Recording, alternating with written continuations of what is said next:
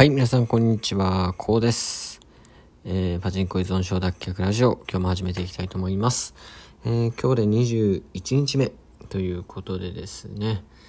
えーと、まあ、自宅待機2日目ということになってるんですけども、皆さんいかがお過ごしでしょうか。えー、僕はですね、まあ、2日目ということでですね、うーん、ちょっとね、やっぱり、え、バイナリーをしすぎて、パソコンをもうずっと見すぎてですね、えー、若干こうね、頭、あと目の奥がすごい疲れてるっていう感じになってるんで、まあ、改めてね、パチンコ長く見るんじゃないなっていうふうに思いましたね。やっぱりね、1時間20分は休憩しないと、さすがに疲れるなと思いましたね。まあ、普段はね、あのー、基本ポジティブにこう行くんで、あんまりこう体調不良とか起こんないんですけども、さすがに今日はね、あの、やりすぎましたね。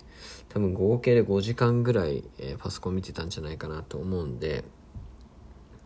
さすがにしんどいなといったとこです。で一応ですね今日妻が、えー、PCR 検査午後受けたんで明日結果が出て、えー、大丈夫であれば明後日から、えー、出勤できるということで、まあ、この生活も終わるということになります、えまあ、ただですねせっかく時間があるんで、え今本を読んでるんですけども、うんと、最近ねあのおすすめの本でえっと行動最適化大全という、まあ、本をですね、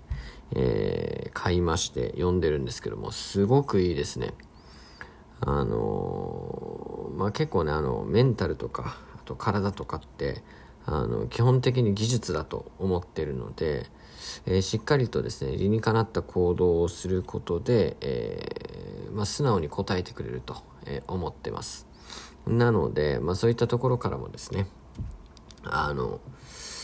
自分の行動っていうのをこう振り返ってみて、えー、直せるとこは直したいなと思うんですよね。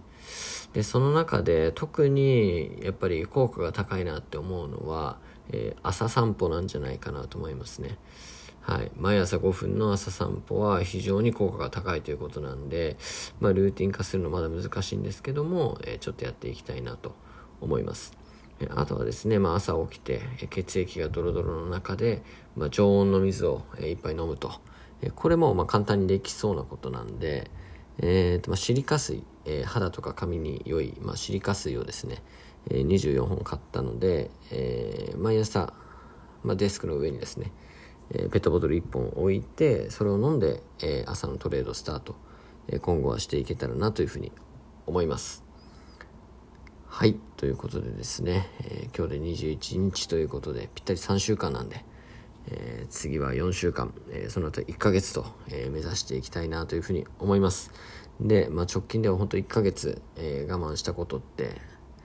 まあ、1回だけかな。10月から11月にかけて1回ありましたけど、それだけなんで、えそれだけは超えていきたいなと思います。はい。ということで、え今日はゆっくり休みます。おやすみなさい。